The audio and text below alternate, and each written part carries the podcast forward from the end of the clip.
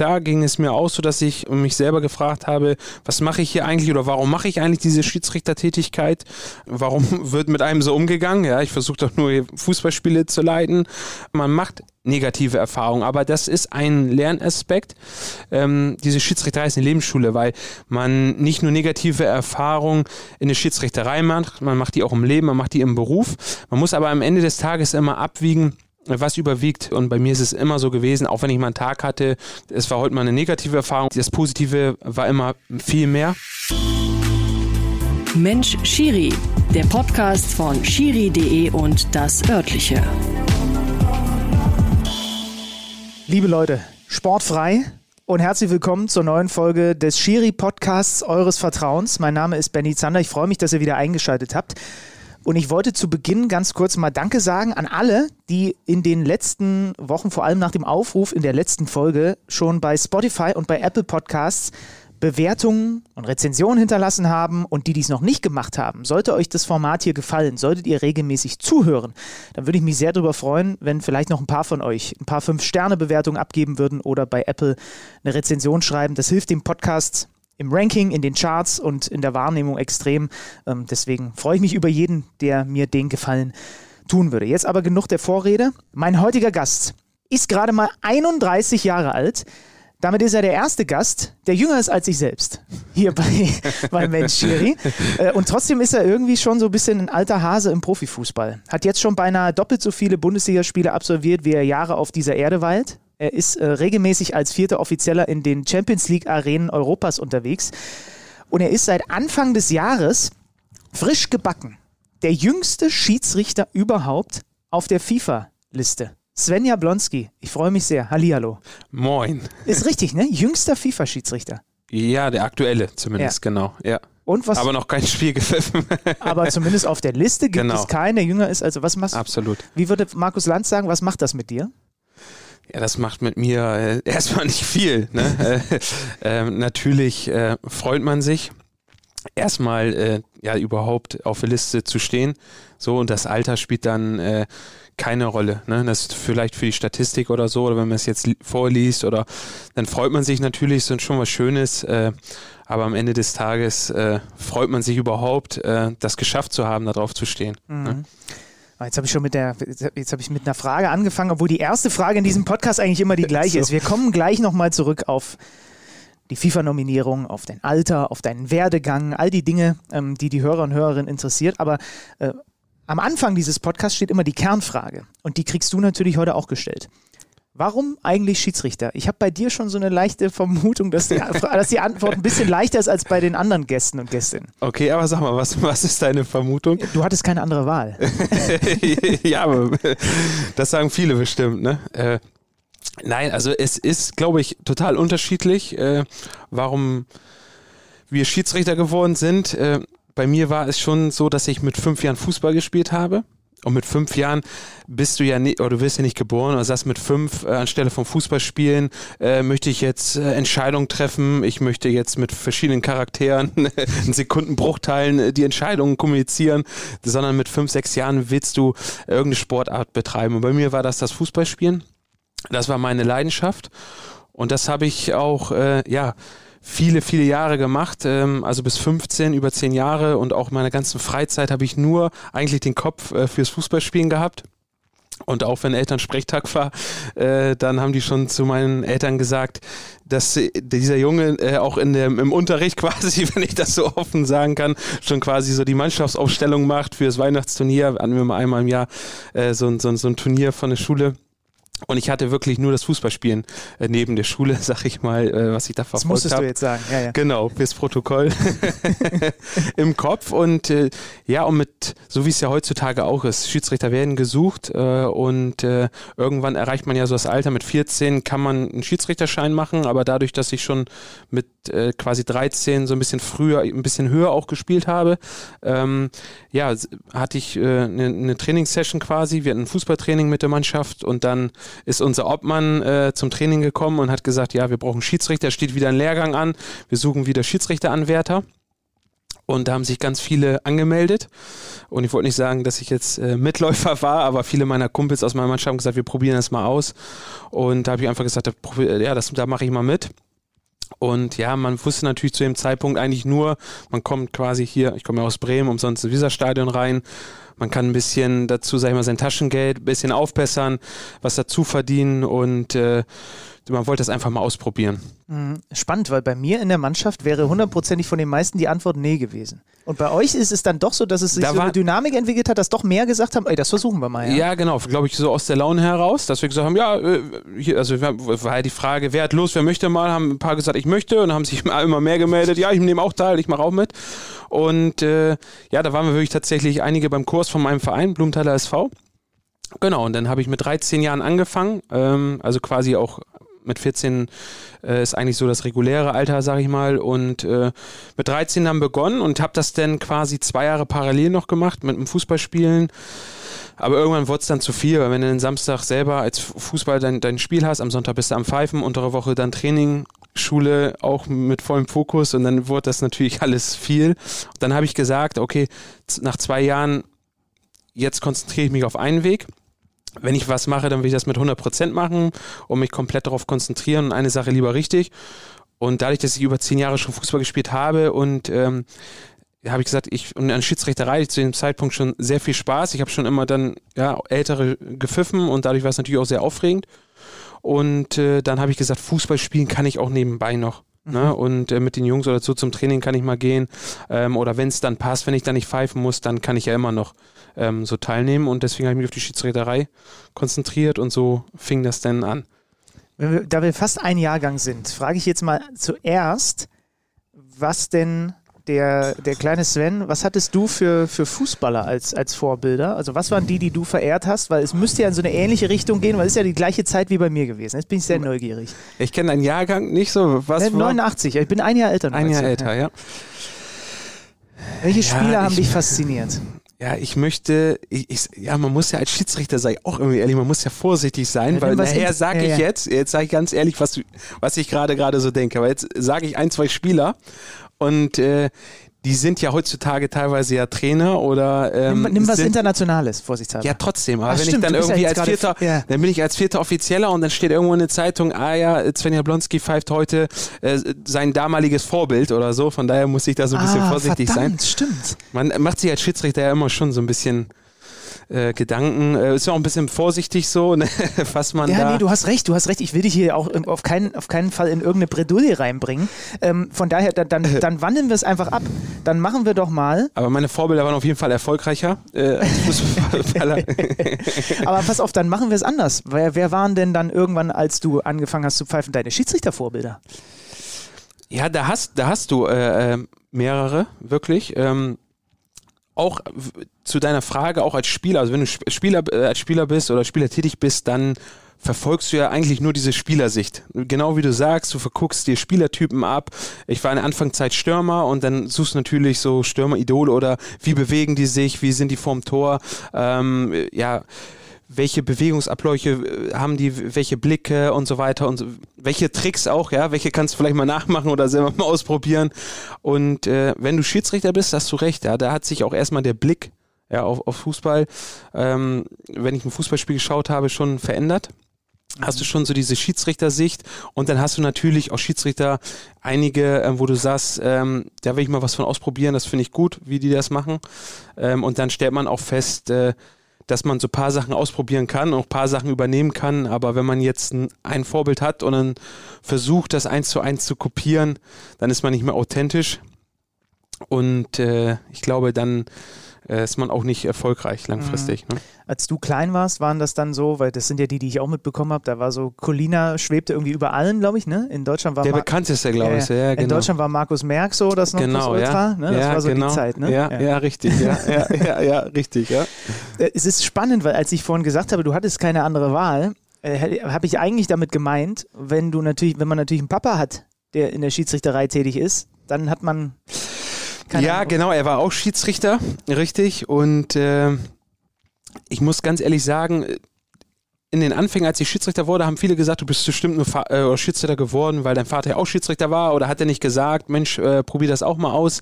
Und das war wirklich nicht so. Und ich glaube, ähm, wenn man das macht, was dir vorgeschrieben wird oder wenn ein Elternteil sagt, mach, probier doch das Hobby mal aus oder das wäre das Richtige für dich, ja, das Vorschreiben, dann äh, dann geht das oft nach hinten los, sondern ähm, die haben sich da überhaupt nicht eingemischt, auch im, ganz im Gegenteil, die haben nicht gesagt, probier mal die Schiedsrichterei aus, sondern ich habe eigentlich immer das gemacht oder die haben mir freie Wahl auch gelassen, das, was mir Spaß macht. Und äh, ja, nach dem Training, als ich, was ich auch vorhin beschrieben habe, äh, nach dem Fußballtraining, äh, habe ich das auch noch nicht mehr erzählt, dass ich äh, Schiedsrichter werde oder dass ich da angemeldet werde. okay. äh, sondern irgendwann kam quasi, hat mein Vater das erfahren, weil er auch noch heutzutage auch noch ähm, junge Schiedsrichter begleitet und beobachtet. Ähm, er war auch mit Leidenschaft Schiedsrichter bis heute noch. Und äh, dann hat er es irgendwann erfahren, hat er auch gesagt, warum erzählst du mir gar nicht, dass du einen Schiedsrichterschein hast? Und äh, ja, und meine Mutter, sage ich auch ganz ehrlich, die hat eigentlich gesagt, warum wirst du jetzt auch noch Schiedsrichter? Ne? Einer reicht doch hier äh, genau, in der Familie. Genau. weißt du eigentlich, hast du mit deinem Papa mal darüber gesprochen, warum der damit angefangen hat? Also Jörg, ne, dein Papa? Warum er angefangen hat, sag ich auch, nee. Ich habe ihn nicht gefragt, warum mhm. er angefangen hat, nee. Aber ihr habt dann sicher, gehe ich von aus, sehr viel dann irgendwann also das Thema ist irgendwann so präsent gewesen ja. wie bei meinem Papa und mir äh, Fußballspiele von den Spielern seitig, wahrscheinlich zu Hause am Esstisch, ist es bei euch dann sehr schiedsrichterlastig irgendwann geworden, ne? Ja, genau. Und da muss man auch aufpassen, äh, dass das nicht, äh, zu, dass man zu sehr über ein Thema mal spricht. Es ist schön, äh, wenn man ähm, jemanden hat, der stolz auch auf das ist, was du machst und äh, auch die Spiele verfolgt, auch bis heute noch und nachfragt, wie war das Spiel, ähm, was hat der Beobachter gesagt, ist alles gut gelaufen, das, das freut ein. Aber wenn es dann irgendwann zu viel ist und auch zu Hause, zum Beispiel, ich habe eine zwei Jahre ältere Schwester, ähm, die eigentlich viel mehr leistet als ich, die hat drei Kinder, die hat 24-7, äh, sag ich mal, einen Job äh, quasi sozusagen ist gefordert und äh, auf der wir auch alle stolz sind, aber wenn du dann nur, sag ich mal, am Abendessen oder beim Frühstückstisch oder man trifft sich dann mal auf einer Geburtstagsfeier und du redest nur über die Schiedsrichterei oder, ne, weil, weil äh, das, das wäre nicht gut und ähm, ja, also es ist schon ein Thema. Äh, klar, nach wie vor kommst du nicht drum herum, auch heute noch, ähm, tauschen uns viel aus, auch innerhalb der Familie, aber äh, das ist nicht nur, äh, mhm. wäre wär nicht gut, wenn das nur immer ein Thema wäre. Aber die Auswertung mit dem Papa, die gibt es schon auch ab und zu. Also, dass er deine Spiele guckt und mal so seine Meinung auch. Ja, auch ungefragt. ja, auch ungefragt, genau. Äh, gibt ein Feedback, was auch gut ist, ne? Ähm, und das ist auch oft auch sehr kritisch, ne? Aber das ist auch schön, weil wenn jemand Kritik äußert, dann, oder gerade gerade so in einem engen Umkreis, Umfeld, dann ist es halt auch immer ehrlich gemeint. Ne? Und äh, die wollen einen ja auch besser machen und meint es auch gut mit einem. Äh, nein, nein, nein, wir tauschen uns auch immer nach dem Spiel noch nach wie vor aus. Mhm. Ja, und meine Mutter kann das gar nicht so einschätzen. Also die verfolgt dann auch die Spiele, aber die weiß nicht, ob es jetzt gut gelaufen ist. Ähm, äh, die freut sich dann einfach, wenn ja, wenn es quasi wenig Rudelbildung gibt, wenn wenig Action im Spiel ist. Am besten, wenn du gar, wenn du so gut wie nie außer genau. beim Anpfiff zu sehen bist, ne? genau, oder, oder, kurz genau. vorher bei der Platzwahl. Genau. Ja, dann weiß sie eigentlich alles gut. Genau. Hast du eigentlich recht? Also eigentlich hat die schon die Schiedsrichterei verstanden. Also wenn man nach dem Spiel überhaupt fragt, war der Sohn überhaupt auf dem Platz, war überhaupt ein Schiedsrichter da? Ähm, dann ist sie zufrieden. Also hast, hast, du schon recht. Also eigentlich hat sie die Schiedsrichterei begriffen, ja. naja, geht auch gar nicht anders, wenn du da natürlich gleich zwei äh, zu Hause hast. Also dann beschäftigst du dich, glaube ich, schon damit. Vielleicht also nicht so intensiv, aber. Absolut, äh, ja. Ähm, weil wir sicherlich auch den ein oder anderen ein bisschen jüngeren Zuhörer haben. Ähm, dein Papa hat eine Sache, die, mit, der, mit der er auf ewig verbunden sein wird. Er mhm. war damals als Assistent bei diesem Phantomtor 1994 von Thomas Helmer unmittelbar mit involviert. Hat dann, glaube ich, auch zwei Jahre später oder so seine Karriere beendet. Genau, eine Knieoperation, genau, ja. und dann. Mhm. Ähm, wie viel hast du denn damals als kleiner Steppke mitbekommen von dieser Entscheidung, von den Folgen, die das auch hatte? Weil das stelle ich mir jetzt mal vor, war für deinen Papa auch nicht so einfach. Nein, und äh, auch für das ganze Umfeld nicht einfach. Und ähm, das äh, Beispiel zeigt natürlich, also erstmal muss man sagen, das ist jetzt über 30 Jahre her. Und äh, ja gut, du bist Jahrgang 89, so, ne, aber warst da auch fünf Jahre alt, ne? Ja. Und ähm, ich habe das auch nicht aktiv mitbekommen genau, so. oder noch präsent, ja. Also. Und wenn du jetzt so auf dem Spielbericht mal guckst, so die Jahrgänge ähm, 2013 oder, na, also die kennen das, äh, die, die Situation nicht. Und in den letzten 30 Jahren oder fast 30 Jahren ist auch schon so viel passiert, also auch mit den Beispielen. Ne? Also mit ähm, Spieler hatten äh, Andreas mit der Hand ins, ins Tor erzielt. Und wir haben noch ganz andere Beispiele in den letzten 30 Jahren, ähm, dass sehr, sehr viel passiert und viele Sachen, ja auch mit den heutigen ja, Hilfsmitteln würden gar nicht so entstehen. Ähm, aber das ist auch so ein Beispiel, wo man merkt, die Schiedsrichterei ähm, hat auch eine andere Seite oder, oder das bedeutet auch die Schiedsrichterei. Ähm, man macht sehr, sehr vieles richtig. Mein Vater war sehr, sehr viel unterwegs. Ähm, ich will nicht sagen, dass meine Mutter uns großgezogen hat, aber mein Papa viel unterwegs war, aber man ist wirklich sehr viel unterwegs. Man ähm, ja, gibt auch vieles auf und ähm, man hat, weiß nicht, wie viele Spiele ähm, man als Schiedsrichter macht oder auch da in dem Fall jetzt mein Vater gemacht hat und viele gute Spiele, sehr gute Spiele, kam untere Woche inter, aus, hatte internationales Spiel, äh, hat in den Champions League gewunken und war sehr, sehr viel unterwegs und dann kommst du zum nächsten Topspiel, das war ja da auch Bayern gegen Nürnberg, ähm, es geht um für die einen um Meisterschaft, für die anderen um Abstieg, auch zum nächsten Topspiel, hast sehr vieles richtig gemacht und am Ende, wir sind Menschen und jeder macht Fehler, waren ja viele beteiligt so und ähm, dann merkt man, die Schiedsrichterei äh, oder insgesamt äh, wird oft wird man dann auf eine Sache vielleicht reduziert, ne? Oder eine Sache bleibt hängen und die ganzen positiven Sachen nicht. Und das ist eher so eine Erfahrung, die man für sich so mitnimmt, ne? Wo man sagt, äh, man muss eigentlich jedes positive Ereignis auch im Leben genießen, ähm, weil die negativen Sachen kommen eh leider im Leben und äh, ja, und da muss man einfach versuchen, irgendwie darauf vorbereitet sein, ein festes Umfeld zu haben, ist genau das, was du sagst, weil es ist auch das Umfeld betrifft es. Es gab damals Morddrohungen, das heißt, meine Mutter hat das auch mitgekriegt. Ähm, und äh, heutzutage ja auch, ne, kriegt man ja auch, wenn jetzt äh, woanders ja auch was passiert, nicht nur in der Schiedsrichterei, auch in anderen Sportarten, man kriegt ja auch mit so viel im Social Media Bereich, so diese Anonymität und so weiter. Ähm, ja, von daher ähm, muss man, glaube ich, äh, ja, vorbereitet sein und ein starkes Umfeld haben. Ähm, ja, weil man, jeder wird irgendwann mal negative Sachen dann auch so erleben. Ne? Und mhm. ja, das ist als, so eigentlich. Aber als kleiner Steppke hast du das noch gar nicht so richtig umreißen können, wahrscheinlich, ne? Mit vier, fünf Jahren. Nein, ich war da vier, habe ja, ja. da nichts von mitbekommen. Ja. Und dann, genau. aber dann sicherlich später irgendwann äh, wurde das auch mal zwischen euch sicherlich ein bisschen mehr Thema, weil ich, ich habe mich dann so gefragt, hätte ja auch sein können, dass irgendwann als ihr dann auch, als du älter wurdest und äh, ihr dann äh, auch mal darüber gesprochen habt, er dich vielleicht auch mal zur Seite genommen hat, dass vielleicht die Folge davon hätte auch sein können, okay, bloß nicht Schiedsrichter. Ja, aber das fand ich gut, ähm, dass man das nicht auf eine Sache reduziert, weil ähm, es waren ja auch ähm, jeder Schiedsrichter und aber auch jeder, glaube ich, Kommentator und auch jeder Spieler erlebt in seinem 30 Jahre, 40 Jahre, 20 Jahre, egal welche Leidenschaft man durchlebt, ganz viele positive Sachen. So, und natürlich gibt es auch mal eine negative Erfahrung im Leben und, äh, äh, und man darf das nicht reduzieren, die positiven überwiegen und das war auch bei meinem Vater so, der eine ganz, ganz tolle Zeit gehabt, ganz viele Sachen mir erzählt, die wirklich toll waren und ähm, ja, und dann gibt es einfach auch, ähm, das ist leider so, dass das Leben, ne, dass es auch dann mal Sachen gibt, ähm, die, die jetzt äh, ja vielleicht nicht so erfreulich sind, ähm, aber da haben wir auch ganz offen drüber gesprochen. Na klar, haben wir darüber gesprochen, aber er hat nie gesagt, ähm, sondern jeder, er hat immer gesagt, mach deine eigene Erfahrung, mach mal das, was dir Spaß macht, äh, probier dich aus und äh, und wir haben gar nicht dann mehr im Detail über die, die Schiedsrichterei dann zu dem Zeitpunkt mit sechs, sieben Jahren oder auch später mit acht oder zehn Jahren dann gesprochen. Mhm.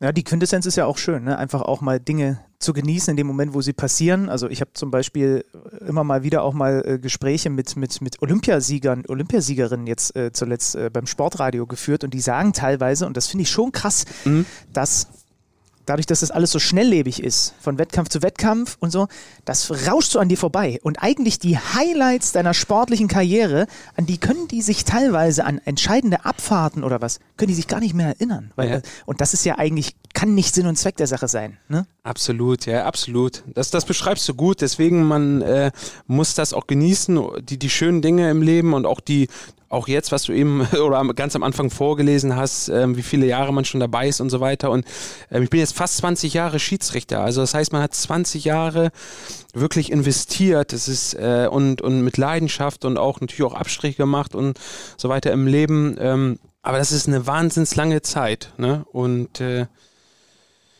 Ja, da gebe ich, dir- da gebe ich dir absolut recht, ja. Nach, und nach, äh, nach jedem wenn man Spiel da kommt wieder das nächste, ne? Ja, ja. So Genau, und wenn man da dann äh, immer nur in der Zukunft lebt, ja genau, ich bin heute wiedergekommen, morgen geht es schon wieder weiter.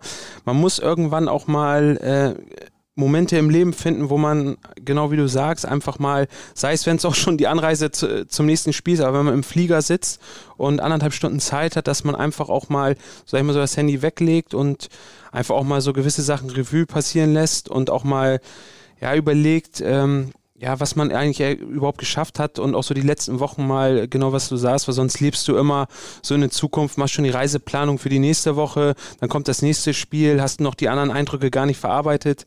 Ähm, ja, deswegen bewundere ich, muss ich auch ganz ehrlich sagen, so die ganzen FIFA-Schiedsrichter, die das seit Jahren machen. Ja, Auf die Liste kommen ist das eine, aber ähm, dieses Niveau und gerade diese Reisefrequenz über Jahre halten, das ist Wahnsinn. Ne? Das ist wirklich, zieh den Hut vor, ähm, weil du dann Zeitumstellung hast teilweise, dann ähm, mit äh, ja, lange Reisen, dann hast du andere Temperaturen, dann hast du vielleicht wenig Schlaf, dann zum nächsten Spiel. und Ich kann mal kurz verraten, Svenja, Ja, Blonski hat mir, Svenja Blonski hat mir hat vorhin gesagt, er hat sich jetzt Zeit für diesen Podcast genommen, obwohl du heute nur zwei Stunden geschlafen hast. ja, ich wollte auch erst absagen. Aber auch aus anderen Gründen. Oh, ja, ja, genau. Ich wollte zum einen Mittagsschlaf machen Ja. und zum anderen hatte ich noch nie einen Podcast gemacht. Ja. Ja, Und dann mit zwei Mal. Stunden, aber du wirkst extrem fit, von daher alles gut. Was ja, auch, ich habe jetzt einen Kaffee Ja, getrunken. genau. aber aber dann, nimm, nimm doch uns vielleicht mal gleich, gleich mal mit rein in den Alltag in dieser Woche. Wie sah denn diese Woche aus? Beschreib noch mal vielleicht kurz, bei welchem Spiel warst du, welcher Funktion im Einsatz und wie sah die Woche bis dahin aus? Mhm. Ähm, und jetzt bist du ja am Wochenende, müssen ja jetzt die Paarung sagen, das ist zwar, wenn es ausgestrahlt wird, sowieso schon wieder äh, obsolet, aber bist am Wochenende ja auch schon wieder im Einsatz. Aber wie sah jetzt diese, diese eine Woche mal im Leben von Svenja Blonski aus? Ja, äh, auch selbst wenn man jetzt nur die letzten zwei, drei Tage zurückschaut, ich muss schon immer erstmal überlegen, weil manchmal äh, wirst du wirklich im Hotel wach und weiß gar nicht, wo bin ich hier überhaupt, was mache ich überhaupt, was äh, ist überhaupt hier heute meine Aufgabe, bin ich wieder offizieller pfeife ich selber, in welchem Land bin ich, ähm, welche Anstoßzeit, das ist ja auch mal verrückter, sag ich mal, ähm, dass du da auch nichts verpasst, ne? Und dass Das du wär halt gut, immer pünktlich Ich kann mich ja. noch erinnern, ich habe mal bei einem Drittligaspiel, ich weiß gar nicht mehr, ob moderiert oder kommentiert für Magenta Sport und Manuel Gräfe, Mhm. aber ich glaube, der stand im Stau oder so. Aber es war auf jeden Fall, alles war irgendwie schon bereit und alle dachten, der Schiri ist noch nicht da. Und das war, äh, war auch äh, ga- ganz kurios. Ja. Und dann auch ohne groß aufwärmen, Ja. einfach aufs Feld getrottet, Spiel gepfiffen, zack, wieder weg. Ja, bei mir würden sich auch, glaube ich, freuen. So, wenn, wenn die wissen, okay, Jablonski kommt vielleicht nicht, dann pfeift lieber einer von den Zuschauern, ist besser. Nein, aber genau, also so ganz klassisch kann man sagen, dass einmal die Woche, ähm, ich glaube, es hat aber auch jeder Schiedsrichter im Profifußball mittlerweile ähm, einen Physiothermin, äh, also beim Physiotherapeuten. Ähm, und das habe ich auch schon seitdem ich, obwohl ich so mit 20 oder so im Profifußball war, weil es nicht keine Frage des Alters, sondern wie lange willst du das dann auch machen und präventiv auch schon. Also dann, das heißt, du hast äh, ja einen Physiotherapietermin, dann natürlich auch so ganzen Trainingseinheiten, äh, die man äh, absolviert mit den Trainingsplänen, die wir vom DFB bekommen. Ja, und dann ist es jetzt so gewesen, dass ich diese Woche in äh, Gent äh, war ähm, gegen PAOK. Ähm, drei Tage.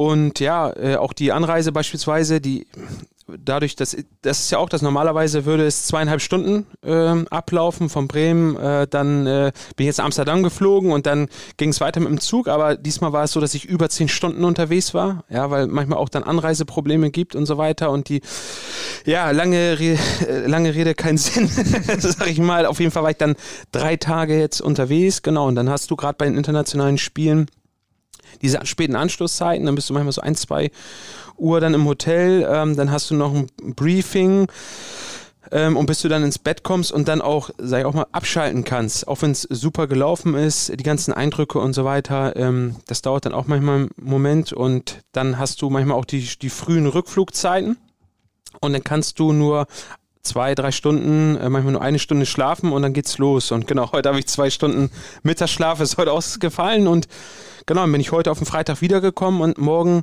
geht's dann quasi jetzt schon zum nächsten Bundesligaspiel und ähm, das ist genau das auch, was wir vorhin besprochen haben. Du musst halt auch immer versuchen, nicht nur körperlich immer fit zu sein, ähm, sondern auch mental immer frisch zu sein ne? und äh, irgendwo da mal eine Balance zu finden und äh, die einen Eindrücke verarbeiten, äh, auch das Spiel und dann wieder auch ähm, fit fürs nächste Spiel sein, weil ähm, wenn du dann am Wochenende, egal ob in der Bundesliga oder in der zweiten oder dritten Liga, ähm, den Mannschaften, ich sag mal, denen ist es dann erstmal so zweitrangig, wo du unter der Woche warst und welches Spiel du Ja, ja, und auf klar. welcher Funktion du gemacht hast, Ja. sondern das Spiel hat für die oberste Priorität und äh, auch für, für dich als Schiedsrichter natürlich. Ne? Das ist eine hohe Verantwortung und da musst du versuchen, wieder komplett so bei 100 Prozent zu sein, auch ähm, mental. Ja? Ein wichtiger Aspekt, weil ähm, auch, glaube ich, unterrepräsentiert in der Diskussion über Schiedsrichter. Jeder Spieler und auch jeder Hobbyspieler kennt das, selbst wenn man so wie ich nur einmal in der Woche in der Soccer World ist. Es gibt einfach Tage, wenn man da abends dann rumläuft, da funktioniert einfach nichts. Ja, also da, da, da, und dann ist man einfach, und das liegt aber nicht an den prinzipiellen fußballerischen Fähigkeiten, sondern einfach, weil man vom Kopf her nicht da ist. Und das ist ja in der Bundesliga bei Spielern, denen dann Fehler unterlaufen, ganz genauso. Ja, Und äh, irgendwie ist das akzeptiert. Ja, ist ja ein Fehlersport und so weiter. Für die, bei den einzigen, bei denen es kein Fe oder die einzigen, bei denen es kein Fehlersport sein darf, Ja. das seid ihr. Ja. Ne? Aber die Diskussion ist eigentlich, egal ob, ob jetzt Spieler oder Schiedsrichter, alle müssen versuchen, in jedem Spiel mental komplett da zu sein. Aber Ja. auch, auch einem Schiedsrichter wird es mal so gehen, dass man einfach vielleicht vom Kopf her ein bisschen bräsig ist, einfach mal an Ja, einem ja, Tag. Ein bisschen so, bisschen, äh, ja, oft neben der Spur so ist, ne? oder ein bisschen länger braucht. So, Ja. ne? Nein, na klar, ähm, äh, absolut richtig. Und äh, ja, man muss äh, auch, wenn man beispielsweise jetzt, äh, man macht ja auch mal eine Nachbetrachtung und man kriegt ein Feedback auch nach dem Spiel und man hinterfragt sich auch selber und geht auch selbstkritisch um und wenn man mal beispielsweise eine Fehlentscheidung getroffen hat, dann ist es auch immer einfach gesagt, wenn man dann weiß, okay, das ist jetzt, wäre doch eine rote Karte gewesen. Aber man muss dann auch ehrlich zu sich selbst sein und dann auch hin- hinterfragen und sehr ins Detail gehen.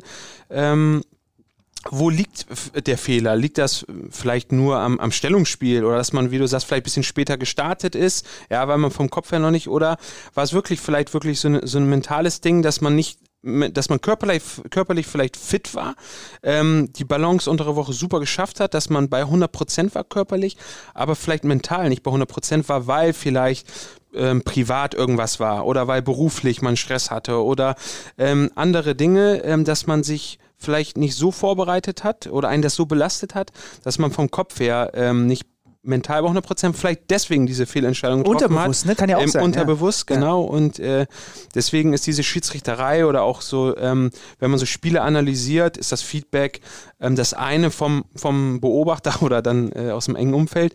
Aber auch, man muss auch ehrlich zu sich selbst sein und dann nochmal so sich selber mal hinterfragen und dann mal so reinhorchen, ne? Genau. Mhm. Ja. Du warst äh, in der äh, Gent, was war, war es Europa League oder Conference League? Con Conference League. ja, da ja. warst du vierter Offizieller? Vierter Offizieller. Vierter Offizieller. Genau, ja. Das ist ein extrem interessanter Job. Über den möchte ich gerne mit dir sprechen. Habe ich nämlich, äh, haben wir nämlich in diesem Podcast hier noch nie. Ähm, Okay. beschreib mal konkret, was deine Aufgabe als vierter Offizieller während der 90 Minuten ist. Ja, also das kannst du nicht in einem Satz beschreiben. Mm, Wir haben Zeit. Wir haben Zeit, ja. Ähm, und, und die Zuh nicht Zuschauer, die Zuhörer können ja auch jederzeit dann abschalten, wenn es dann zu langweilig Nein, nein, die wird. bleiben schon dran, keine Ähm, Sorge. Natürlich, das, du hast auf der einen Seite den administrativen Part, also dass du natürlich auch alles mitschreibst, alle gelben Karten äh, und so weiter, den administrativen Part, die Auswechslung machst, ähm, schaust, dass die ähm, Auswechselvorgänge ordnungsgemäß und so weiter, dass die Slots ähm, dass die fünf Auswechselspieler und so weiter, dass du jetzt nicht sechs oder sieben einwechselst. Ähm, das ist der eine Part. Ähm, und der zweite Part, ich würde sagen, von der Priorität her, äh, von der Priorität ist eigentlich so das Wichtigste, du bist ähm, Mitglied des Teams ähm, und äh, du versuchst, ähm, den Schiedsrichter und die Assistenten auch zu supporten. Du hast einen anderen Blickwinkel, ja, eigentlich so wie die Haupttribüne und, und, und die Trainerbänke.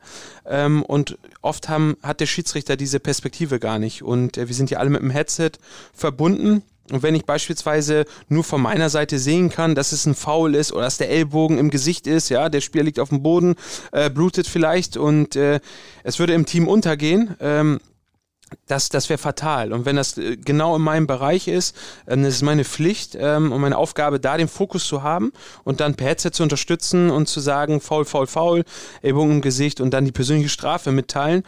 Und wir sind alle da so auf Augenhöhe, dass der Schiedsrichter das auch genauso wie wenn ein Assistent was mitteilt oder wenn der Schiedsrichter den Assistenten einen Hinweis gibt, der Ball kommt vom Gegner, lass die Fahne unten beim Absatz beispielsweise, ähm, dass wir das total alle uns da unterstützen und dann auch so ähm, quasi übernehmen. Ne? Und äh, wenn ich dann sage, ähm, ich bin als vierter Offizieller, ich habe gerade geguckt, äh, ob der Trainer einen Millimeter, einen Zentimeter außerhalb der Coachingzone ist, so dann habe ich die Prioritäten äh, falsch gesetzt, so, Mhm. ne? Sondern das ist, man muss versuchen, wir sind alle ein Team, wir alle vier oder denn mit dem VAR dann mittlerweile zu sechs, aber wir versuchen, ja, dass kein spielentscheidender Fehler erstmal Mhm. Ähm, uns passiert oder untergeht, dass wir auch die Entscheidung oder wir vier dann erstmal auf dem Rasen vor Ort lösen. Ne? Mhm. Und äh, nicht die drei und ich bin für die Auswechselvorgänge zuständig, sondern wir vier und ja, darüber hinaus natürlich den Schiedsrichter ähm, den Rücken frei halten. Ja, dass wenn draußen mal es ein bisschen emotionaler wird, äh, dass man dann versucht, dass jetzt nicht noch der Assistent 1 oder der Schiedsrichter jetzt auch nur versucht, mit dem Trainer zu sprechen, sondern dass sich das draußen über die Kommunikation, auch gerade mittlerweile mit dem ähm, Videoassistenten, dass man das vorher äh, mit, oder wenn jetzt gerade ein Check ist, dass man die Trainer oder die, oder die Trainerbank ähm, oder am besten ist nur den Trainer und nicht äh, da die komplette Bank. Aber wenn man denen das äh, erklärt, was passiert da gerade, ja, und transparent, es wird das und das wird gerade überprüft, das wird gerade gescheckt. Ähm, Abseits wurde schon überprüft, das war kein Abseits, aber wir müssen davor diesen Zweikampf nochmal überprüfen und die mitnehmen auf diesen Entscheidungsprozess noch vorbereiten. Und da gab es auch schon ganz viele tolle Erfahrungen, auch als vierter Offizieller ähm, in der Funktion, auch gerade jetzt in Verbindung mit dem Videoassistenten, ähm, dass man diese kommunikative und diese transparente Rolle, was vielleicht der Fernsehzuschauer oder der, der, der Gast äh, oder der, der Zuschauer im Stadion nicht mitbekommt. Deswegen ist es auch jetzt eine schöne Gelegenheit, das mal so zu erklären. Und da macht man äh, ja vieles so, sag ich mal so by the way, was vielleicht der Fernsehzuschauer nicht bekommt, mitbekommt. Welches Wort gefällt dir besser? Ähm, das Wort Verbaler Sandsack oder Blitzableiter? Du kannst dir eins von beiden aussuchen. ja, es gibt genau noch, noch, noch viele Begriffe. Hm, ich finde aber, dass die Beteiligten, ähm, also die, die, die, die Trainer ähm, und, und, und ich als, als Viertoffizieller, wir verstehen schon die, die Rolle alle untereinander und wir verstehen schon, haben auch, glaube ich, Respekt vor der Aufgabe und auch ein Verständnis für die Aufgabe. Und es ist ja, schon klar ähm, nachvollziehbar, dass der eine oder andere Trainer oder Coach dann manchmal emotional wird und dass dann äh, vielleicht man denkt, okay, äh, welche Funktion habe ich gerade? Bin ich der vierte Offizielle oder habe ich hier gerade eine, eine, andere Funktion? Aber ich glaube schon, der, der große Teil äh, wird schon so eingeschätzt, dass man gegenseitig Verständnis hat. So, ne? Ich habe in dieser Saison mir mal deine Einsätze als vierter Offizieller angeguckt. Fünfmal in der Champions League, unter anderem Hinspiel, Achtelfinale, Villarreal gegen Juventus. Ja. Mein geliebtes gelbes U-Boot ja. hat sich ja dann im Rückspiel durchgesetzt. Da warst du im Team mit Daniel Siebert. In der Gruppenphase warst du bei Spielen bei Manchester United, bei Atletico, beim FC Liverpool. Wie besonders ist denn das auch immer noch für dich, wenn da ein Jürgen Klopp steht, ein Diego Simeone steht, wenn in Anfield You Never Walk Alone läuft? Ja, also das sind erstmal auf der einen Seite erstmal alles Menschen und äh, auf der anderen Seite, das sind jeder eigentlich, der in der Bundesliga oder auch der in der Champions League spielt, ist jeder Star. Klar ist der eine oder andere ein bisschen mehr bekannter, ähm, aber was wirklich besonders ist, und äh, da bin ich ganz ehrlich, waren schon wirklich die Einsätze so in der Champions League, auch gerade äh, die Perspektive als vierter Offizieller, äh, weil wenn die Hymne spielt, dann hast du ja eine andere Sicht als vierter Offizieller. Zum Beispiel im Old Trafford, ich war das erste Mal im Old Trafford, ausverkauft ähm, oder Enfield Road und so weiter. Genau die Orte, die du ähm, angesprochen hast. Als Fußballfan ist das besonders und äh, da ist ja auch egal, wer gerade da zu dem Zeitpunkt als Star mitspielt, aber wenn du dann ja mit 31 Jahren da unten stehst und äh, dann das Stadion ist ausverkauft, ähm, die Mannschaften sind da aufgereiht. Du siehst das Schiedsrichtergespann, ja, äh, dein deutsches Schiedsrichterteam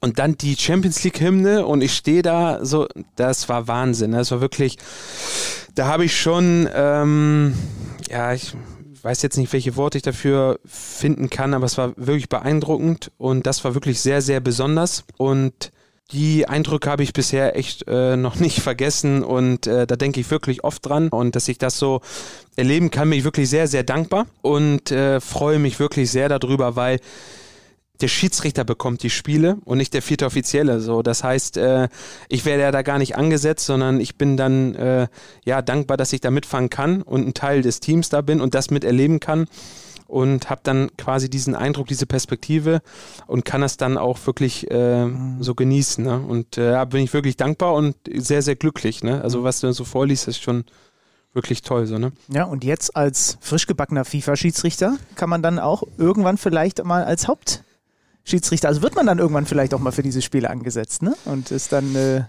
ja, ich habe jetzt so in der Schiedsrichterei gelernt, ähm, wir hatten ja eben auch über das Thema gesprochen, man lebt so ein bisschen so in der Zukunft, man ist immer so ein bisschen getrieben, man kann die ganzen tollen Eindrücke gar nicht verarbeiten.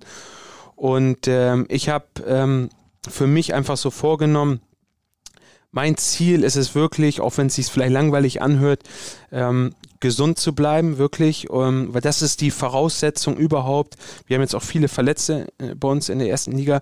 Ähm, für mich ist erstmal die Voraussetzung, solange es geht, gesund zu bleiben und viele schöne Jahre noch mitzuerleben, so als aktiver Schiedsrichter, viele Eindrücke und dann auch egal in welcher Funktion.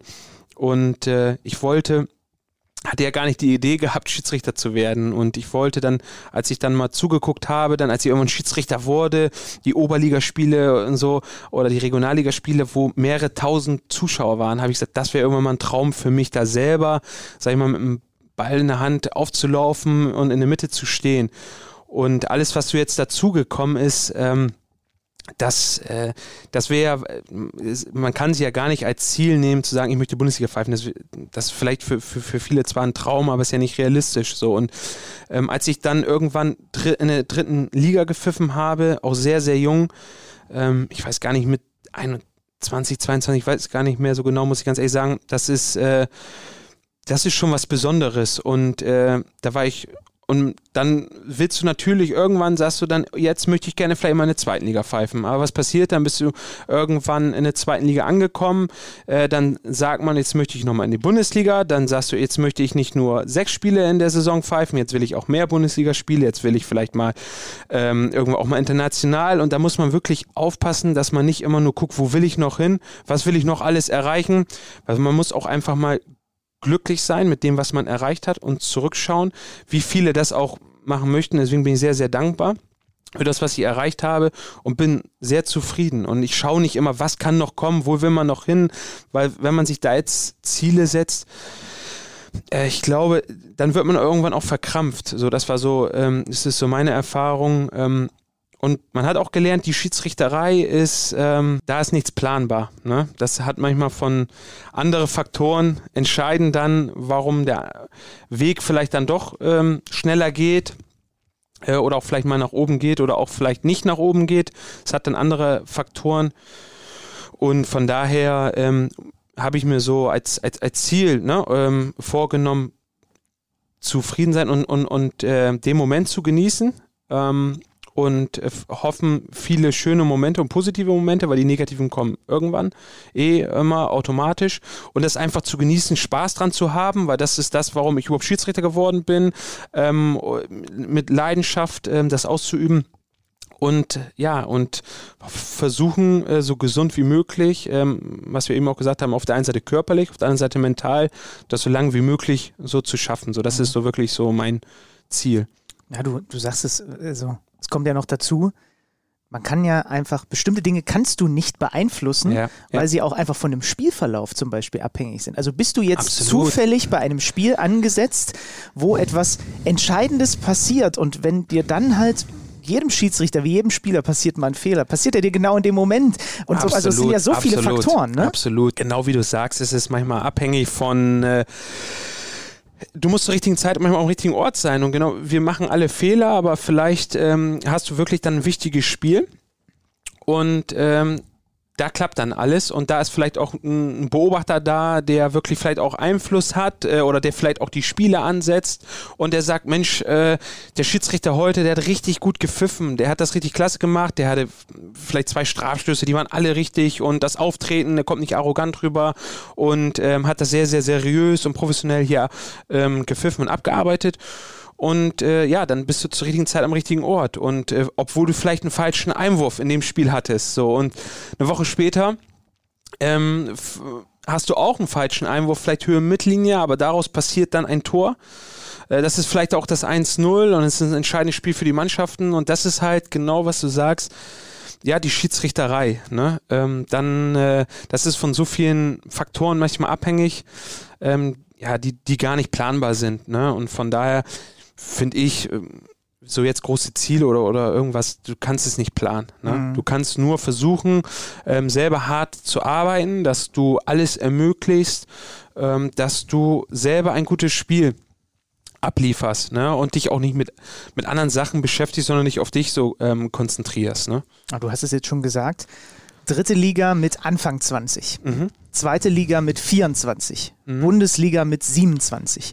Weil ich habe jetzt noch so im Hinterkopf, ich habe das vor ein, zwei Wochen mal gelesen und dachte mir, okay, hat irgendein Regionalliga-Trainer, ich weiß gar nicht in welcher Regionalliga, hat mehr oder weniger sinngemäß gesagt, die schicken uns ja immer nur die Jungen hier und hat sich da aufgeregt und die sollen mal die und so weiter und so fort. Da habe ich mich sofort gefragt, hattest du zu Beginn entweder dritte Liga, zweite Liga, erste Liga, so ein bisschen das Gefühl, oh, also allein aufgrund meines jungen Alters äh, muss ich hier mehr kämpfen, um Akzeptanz auf dem Platz oder von den Schiedsrichtern zu, äh, von den, von den Trainern zu bekommen? Mhm. Äh, nee, hatte ich nicht. Ist aber eine gute Frage, weil du ja auch ähm, gerade so den Werdegang, so wie du ihn auch vorgelesen hast, dann äh, jetzt ist es natürlich eine andere Situation, aber gerade so in den Anfängen ist es schon so, wenn du natürlich mit ich habe mit 15, 16 Jahren Herrenspiele gepfiffen. Und äh, wenn du dann als kleiner Junge mit einer Sporttasche da ankommst und dann mit 15, 16 Jahren sagst, ich bin hier heute fürs Herrenspiel da und, und nicht für die E-Jugend oder D-Jugend. die Augenbrauen hoch. Klar machst du dir natürlich als 15, 16-Jähriger Gedanken, werde ich respektiert, ähm, werde ich überhaupt äh, auf Augenhöhe wahrgenommen, äh, nehmen die mich für voll ähm, oder denken ich bin hier für das Jugendspiel. Ja, genau diese Gedanken hat man sich natürlich als junger Schiedsrichter auch gemacht, aber ähm, ich kann nur sagen, ich habe positive Erfahrungen gemacht, ne? weil ähm, das kann natürlich ein Vorteil sein, wenn du manchmal jünger bist, weil du vielleicht auch die Sprache der Spieler vielleicht sprichst. Ähm, es, viele Sachen können ein Vorteil sein, manchmal das Alter, äh, wenn du jung bist. Manchmal kann auch vielleicht die Körpergröße, ich bin 1,90, kann auch manchmal ein Vorteil sein. Ähm, manchmal kann äh, auch ein Vorteil sein, wenn du älter bist, wenn du mehr Erfahrung hast, dass die sagen, okay, ähm, ja, der, der ist anerkannt, der, der hat die, automatisch schon die Akzeptanz, weil wir das Gesicht einfach kennen.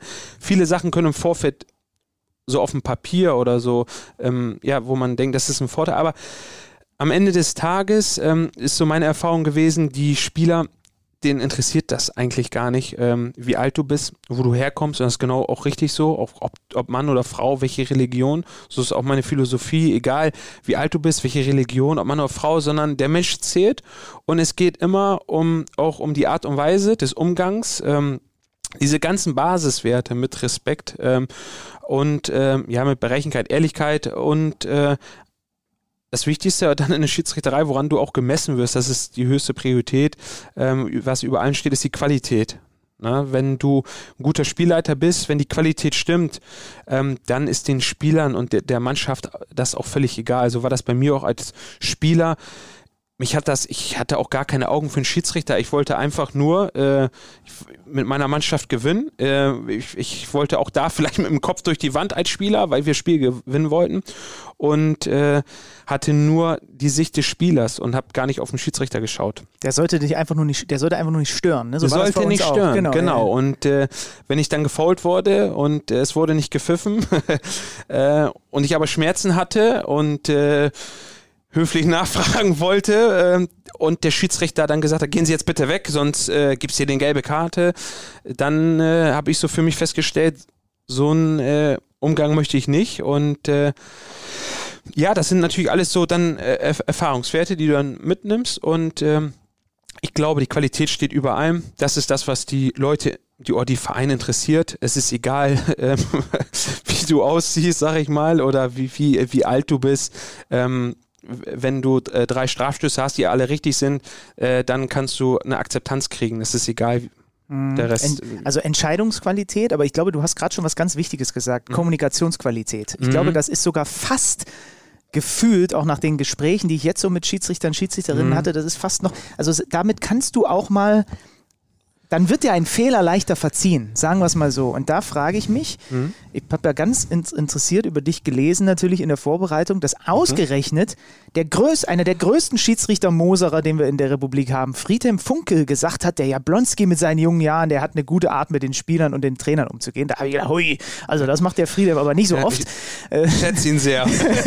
das fand ich Fachmann, ja. Fand ich bemerkenswert. Der weiß einfach, wovon er redet. Ne? Er hat viel Erfahrung, genau, ja, das muss man so sagen. Äh, und ich habe mich gefragt, wie viel, lass uns mal da ein bisschen eine Metaebene einnehmen, mhm. wie viel von der Art, wie du auf dem Feld mit den Spielern oder wenn du vielleicht auch mal rausgehst zu den, zu den Trainern oder auch als vierter Offizieller, der Art, wie du kommunizierst, passiert aus dem Bauch raus?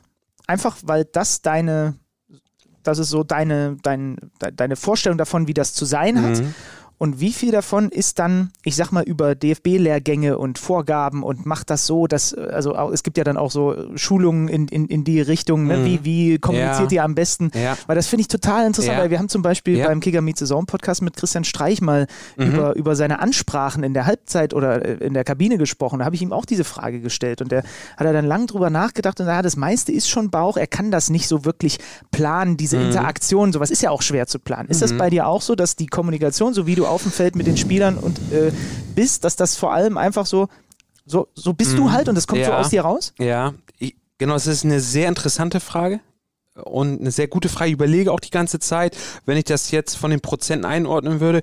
Ich würde so aber wirklich auch so ganz spontan ad hoc sagen, zu 100 Prozent ist das alles aus dem Bauch heraus, alles, ähm, ja, sag ich mal, vom, Her also vom Herzen auch, ja, weil ich, äh, ich liebe den Fußball. Ähm, ich äh, bin leidenschaftlicher Fußballfan und spiele ja selber gerne Fußball und wenn ich ein Spiel pfeife, ich freue mich darauf. Und alles, was ich mache, ähm, ist wirklich mit großer Leidenschaft und ist dann alles, ähm, ja, aus, auch, auch aus dem Bauch heraus, muss ich sagen, authentisch. Ich versuche wirklich zu 100% authentisch zu sein. Ähm, und ich habe in den Anfängen glaube ich, war das nicht bei 100 Prozent, sondern da habe ich viel versucht ähm, abzugucken, auch Gesten, eine Gestik, die kam nicht aus dem Bauch heraus, sondern das war so Schablon Schiedsrichterei, sag ich mal, ja, wo das ja in, in, in der Junioren-Bundesliga gesagt wurde oder auch teilweise dann noch später höher, ja, oder manchmal auch dann ja, heute noch, oder, oder, es gibt manchmal auch noch so Tipps, wo man gesagt macht so die Ansprache, ähm, immer mit diesem Schema. Und das hat man mal ausprobiert, aber dann bist du nicht individuell, weil dann machst du vielleicht nur eintönig immer die gleiche Ansprache, obwohl ein unterschiedliches Vergehen ist, obwohl der Spieler unterschiedlich reagiert, machst du immer die gleiche Gestik. Ne? Und äh, funktioniert nicht. Ne? Funktioniert ne? nicht. Das, und äh, dann bist du nicht mehr authentisch. Früher war das schon mehr, muss ich sagen, ja, so Schiedsrichter-Theorie ja, was ich versucht habe, dann umzusetzen. Es wurde mir, es wurde gesagt, mach das so und so. Die Gestik äh, oder die Ansprache, du musst einen zusammenfalten, du musst da strenger, du musst da ähm, eine gelbe Karte mal anders präsentieren, du musst da jetzt ähm, ja, und das habe ich versucht umzusetzen und dann äh, auch mal vielleicht auszuprobieren, aber ich, eigentlich würde ich jetzt so wirklich spontan sagen, alles, was ich mache, ähm, ist, glaube ich, zu 100 Prozent dann bin dann ich und authentisch, ohne zu versuchen, jetzt irgendwas vom, ja, vom Gremium irgendwie umzusetzen, was vielleicht gut ankommt, wo man vielleicht in der internen Bewertung vielleicht ein Plus äh, bekommt oder äh, zwei oder vielleicht 0,1 mehr oder ein kleines Pluspünktchen, sondern ich versuche einfach, ja, für den Fußball, für das, was den, das Spiel hilft, ja, ähm, so umzusetzen. Und äh, wenn es dann mal emotional wird, ähm, weil ein Spieler vielleicht versucht, äh, ja, ne, oder eine Schwalbe gemacht hat und versucht sozusagen mich reinzulegen, ähm, ja, dann, äh, dann musst du emotional werden, dann, dann kannst du nicht äh, 0815 sein, dann musst du emotional sein und dann musst du auch authentisch äh, deine Sprache ändern, deine Gestik ändern, deinen Blick ändern. Aber ähm, ja, du musst es halt anpassen, ne? Genau. Mhm. Deswegen, das ist ja so die, das Spannende, finde ich jetzt, äh, so eine Schiedsrichterei, ähm, die, du weißt nie, wie, wie so ein Spiel sich entwickelt. Ähm, jedes Spiel ist, ist total anders, weil du hast einfach, das finde ich halt faszinierend, du hast 22 Spieler, 22 verschiedene Charaktere. Du hast immer unterschiedliche Situationen. In Sekundenbruchteilen musst du Entscheidungen treffen. Und äh, du hast äh, manchmal die gleiche Entscheidung, die du treffen musst, aber du hast auf einmal zwei unterschiedliche Spielercharaktere, Spielertypen. Und da musst du anders die Entscheidung kommunizieren, anders rüberbringen.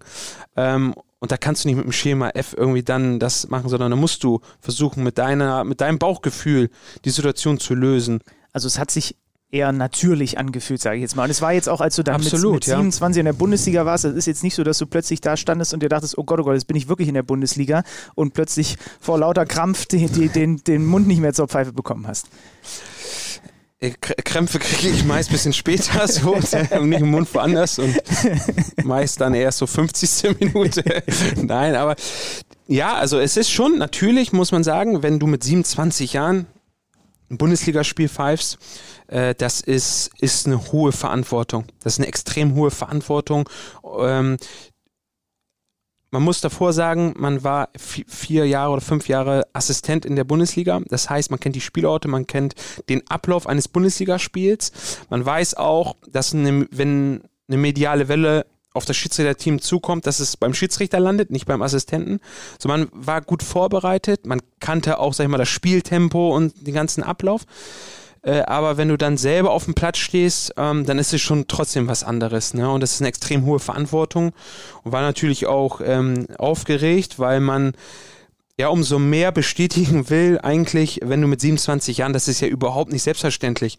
Und das ist eine große Verantwortung, die man von der Schiedsrichterführung bekommt. Da bin ich sehr, sehr dankbar für. Und dann willst du natürlich auch zeigen und beweisen, obwohl man ja auch gelernt hat, man darf nichts Besonderes machen, äh, dann geht es nach hinten los, aber du willst ja schon zeigen, das ist ja heute geräuschlos pfeift. Na klar, wenn eine rote Karte kommen muss, dann kommt die, aber dass du eigentlich das erfüllst, ähm, ja, was du dir selber so den eigenen Anspruch hast. Und das ist schon eine große Verantwortung. Und wenn gerade wenn du mit 27 Jahren da bist, und deswegen bin ich jetzt froh, ähm, dass dann, ja, wenn eine Saison in jungen Jahren gut gelaufen ist oder relativ geräuschlos, ähm, ja, genau, das, das muss ich schon sagen das ist ja so das größte Kompliment, wenn man als Schiedsrichter, was ich ja vorhin auch schon so erklärt habe, wenn überhaupt gefragt wird, war überhaupt ein Schiedsrichter so auf dem Platz, äh, dann freut einen das. Ne? Oder wenn man ein Bundesligaspiel gepfiffen hat, was ja, die Bundesliga wird wahnsinnig verfolgt, eine große Strahlkraft und äh,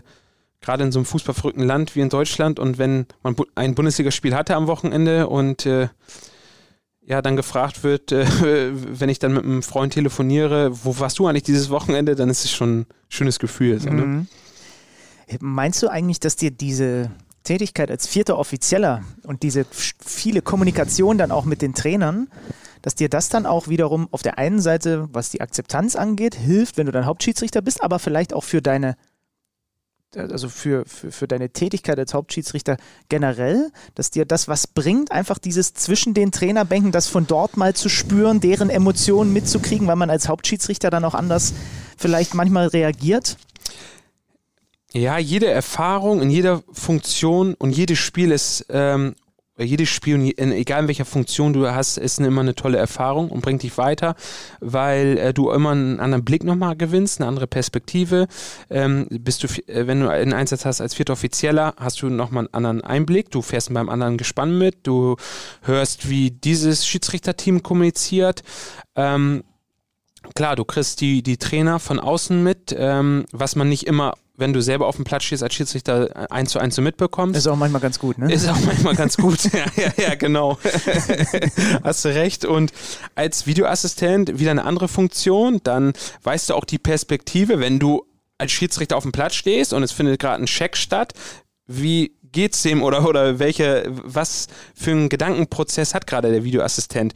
So, das heißt, du hast immer Verständnis für die andere Rolle und deswegen ist es auch eine gute Frage, weil du auch Erfahrung sammelst äh, in dieser Funktion. Äh, natürlich ist das ähm, ja jedes Mal wertvoll. Ähm, am liebsten muss ich sagen, für mich jetzt so gesprochen, stehe ich dann aber selber auf dem Platz, weil dann habe ich die Verantwortung für das, was ich mache. Mhm. Ähm, und äh, ja, muss äh, nicht irgendwas wegmoderieren. ja, wo, ja, sondern wenn, wenn, ich einen Fehler mache oder äh, dann, dann stehe ich sehr gerne selber dazu und mhm. äh, trage die Verantwortung. Und ja, als vierter Offizieller ist es halt dann ein ganz anderes Aufgabenfeld. So, ne? Ähm,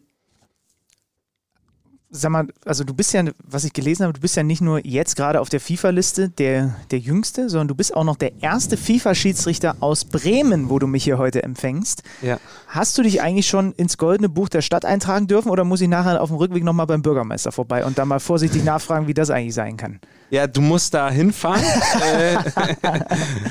äh, und äh, nachfragen. Nein, aber das, äh, ich stehe da nicht drinne und ähm, Okay, dann habe ich, Ich jetzt bin eine da auch nicht hingefahren und habe gesagt, hier, hallo, jetzt. Äh, Ja, das sollte man auch nicht selber machen. Nein, Überlass kommt das mal, an, ne? überlass das Genau. mal dem, dem, dem Genau. Podcast-Moderator deines Vertrauens. Habe ich genau, jetzt eine das Mission? bleibt ja unter uns hier, Äh. genau. Äh, und dann, äh, nein, ich stehe da nicht drinne. Ähm, und äh, ich habe auch gar nicht die Ambition oder die Idee, Schiedsrichter, ich bin ja nicht Schiedsrichter geworden, um irgend, in irgendwelchen Büchern zu stehen. Muss Aber du bist, glaube ich, schon ein stolzer Bremer, ne? Ich bin stolzer Bremer zu 100 Prozent, genau. Ja. Also Ja. ich bin stolz. Ähm, ich bin hier in Bremen geboren, ich bin hier aufgewachsen, das ist meine Heimat.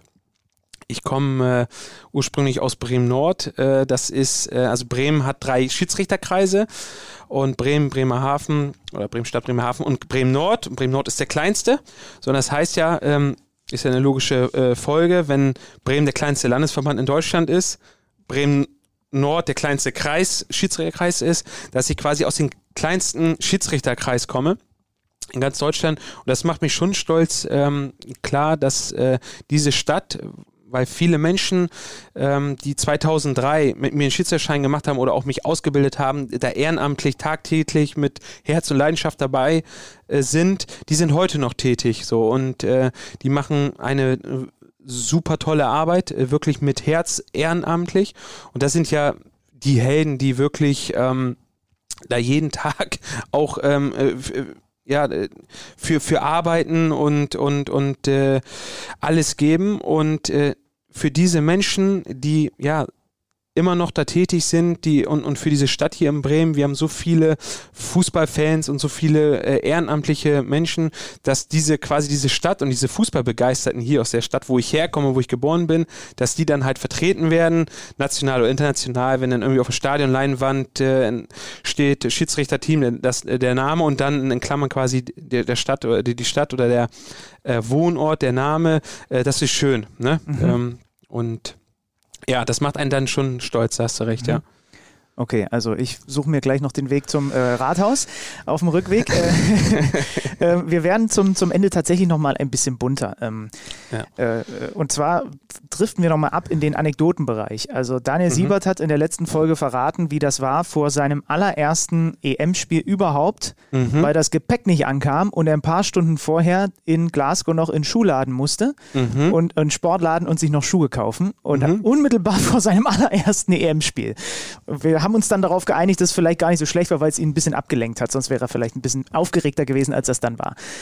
Was ist das Kurioseste? Mir ist auch egal, ob im Profi- oder im Amateurbereich, was dir bislang als Schiedsrichter passiert ist.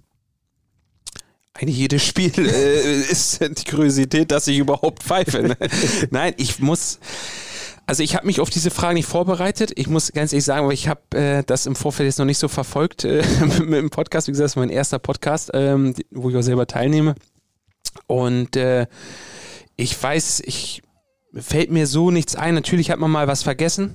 Ja, ähm, sag mal gerade ich ähm, hab ja, aber jetzt Was heißt gerade so, du? Oder muss ich nachhaken? Du- Nein, du nein, nein, ich vergesslicher bin Typ? manchmal, wie, wie soll ich das sagen, so, ein, äh, so ein bisschen äh, zerstreut. äh, ja, was heißt hier verplant, aber ähm, ja, ich habe manchmal Notizkarte, Spielnotizkarte vergessen, ja, ähm, wo man die gelb-rote Karte und so ähm, einträgt und da habe ich immer sehr, sehr gute Assistenten, sehr gute vierte Offiziellen mit, die dann auch schon mal schon alles doppelt einpacken. Ähm,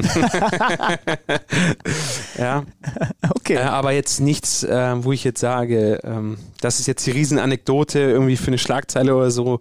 Ähm, Also du wurdest noch nie umgegrätscht aus Versehen oder. nee, nee, Okay, nee, gut. nee. Gut, gut. Das ist schon mal gut. Dann bewegen wir uns jetzt nochmal ein bisschen weg vom, äh, vom, vom Schiedsrichter sein als solches. Und äh, ich frage dich, was kannst du besonders gut, Mhm. außer Spielepfeifen? Gar nichts. ich kann, ich, nee, ich kann ganz, nein, äh, was kann ich besonders gut? Ja, ist auch eine schwierige Frage, aber wenn ich jetzt ähm, hier über mich jetzt hier eine Laudatio halte, was ich sonst so gut kann und Nee, gut aber mache so und eine so. Sache im Haushalt, im Alltag, wo bist du? Keine Äh, Ahnung. Au- Haushalt, ähm, ja, habe ich eine gute Aufgabenverteilung, da delegiere ich gut, ja, da, da, da schreibe ich die Pläne, kommen selber nicht vor. Handwerklich? Nein, äh, äh, handwerklich ähm, habe ich auch ähm, meinen Cousin, ähm, der sehr, sehr handwerklich begabt ist das und ist immer äh, gut, sowas. Ja. mit dem ich das dann zusammen mache. Ähm, was kann ich besonders gut? Also ich helfe gerne, sag ich mal so im Umfeld auch und ähm, ich, ja, es ist, wenn man jetzt sagt, man ist ein herzensguter Mensch, ich, äh, kommt jetzt, glaube ich, komisch rüber, aber ähm, ja, ich versuche ähm, im Umfeld immer, ja, da zu sein für mein, für mein kleines Umfeld, sage ich mal. Man kennt natürlich viele Leute, äh, mittlerweile mal viele Bekannte und so, aber man hat so ein kleines Umfeld und äh, ja, für die bin ich da und versuche da, das kann ich glaube ich besonders gut, dann äh, überall zu unterstützen, wo es geht. Mhm. Und äh, das ist, glaube ich, das äh, Haushalt mhm. ist aufgeteilt. Gibt's, gibt's eine Sache, die du einfach gar nicht kannst? Ich weiß nicht, rückwärts einparken, äh, keine Ahnung, Bücherregale. Spielepfeifen. Nein, es ist Kochen. viele, viele. Es gibt bestimmt viele Sachen, die ich nicht so gut kann. Ähm, ja, oder wo du sagst, so handwerklich, ähm, ja, da bin ich jetzt nicht so begabt, vielleicht, mhm. ja. Da sind wir schon Ein paar zwei. Sachen kann ich aber. Da sind wir schon zwei. Dann aber wenn du andere fragst, die sagen dir bestimmt viele Sachen, was ich nicht gut kann. Ach, naja, das weiß ich jetzt nicht. Das weiß ich nicht. Ähm, dann zum Abschluss es geht ja wirklich schnell, ne? Also, also muss guck, ich echt sagen. Guck ja, mal ich so, hab, ich hab's, ich hab's, äh, ja. ich hab's dir, ich hab's angekündigt vor der Aufzeichnung. Habe ich gesagt, Sven, wundere dich nicht, das wird so schnell vorbei sein, dieses Stündchen. Das ist echt, echt krass. Das ja, ist tatsächlich so. Ist ja nicht, also ist ich wollte ja, eigentlich noch so ein, zwei gute Sachen sagen, so, dass man einen guten Eindruck hinterlässt. das aber hast du irgendwie. Auch, das äh, hast du auch so hingekriegt. Ist Keine schon Sorge. vorbei. Und im Zweifel machen wir nochmal einen zweiten. Die Zuhörer sind schon raus. Und im Zweifel machen wir nochmal einen zweiten Teil. Äh, kein Problem.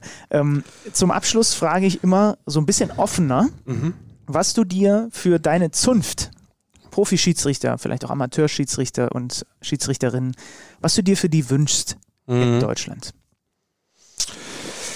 Ja, ist eine schwere Frage. Ähm, man wünscht sich schon so einiges für die Schiedsrichter und für die Zunft, ja, und auch für die Amateure. Zum einen, ja, dass der Respekt ne, ähm, für gerade für die, für die unteren Ligen, für die Amateurschiedsrichter ähm, da ist, dass das Verständnis für die da ist weil die meisten leider in den ersten Jahren direkt aufhören. Ja, die probieren sich aus und gerade die Jungen versuchen, das, ist das überhaupt eine Aufgabe für mich, so wie es bei mir auch war und äh, da dann angeschrien werden, ja, auch meist von den Eltern, ehrgeizigen Eltern, Elternteilen ähm, und da wünsche ich mir einfach wirklich Respekt und äh, auch so ähm, diese Sozialkompetenz, dass äh, sobald man merkt, dass der ähm, eine gegen den Schiedsrichter angeht, dass dann auch andere aus den Trainerteam, aus den, aus den, von der anderen Mannschaft oder aus der eigenen Mannschaft, ja, dass ja. man da andere Eltern, ne? Andere ja. Eltern, andere Eltern, genau, ja. Oder vielleicht die Frau sagt, hallo, weiß ich äh, was, was äh, schreist denn hier rum? Na genau, also die, dieser Respekt ähm, und die Wertschätzung und das wünsche ich mir und äh, ja, und ich hoffe, darüber hinaus, dass dann diese ganzen ganz tollen positiven Eigenschaften, diese Schiedsrichterei hat, dass dadurch, ähm, wir reden ja immer über, wir wollen mehr Schiedsrichter werden, aber man muss auch einen Schritt sei mal vorher anfangen und sagen, wir wollen nicht mehr Schiedsrichter verlieren, sondern dass man erstmal diese Schiedsrichter hält, die wir haben.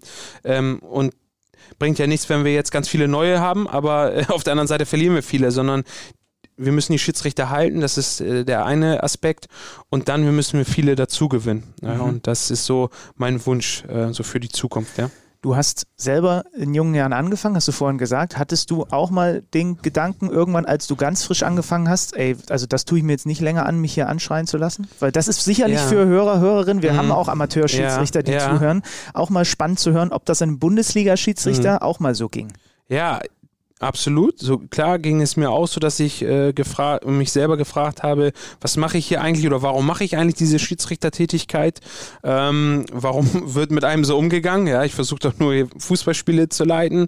Ähm, das ist richtig. Ähm, diese Momente ähm, oder auch mal, das ist ja eine negative Erfahrung und diese negative Erfahrung ähm, hat man aber auch nicht nur in Anfängen gemacht, man macht, hat auch in den letzten Jahren negative Erfahrungen in der Schiedsrichterei gemacht und äh, ohne jetzt ins Detail zu gehen und auch die nächsten Jahre bin ich mir sicher, man macht negative Erfahrungen, aber das ist ein Lernaspekt.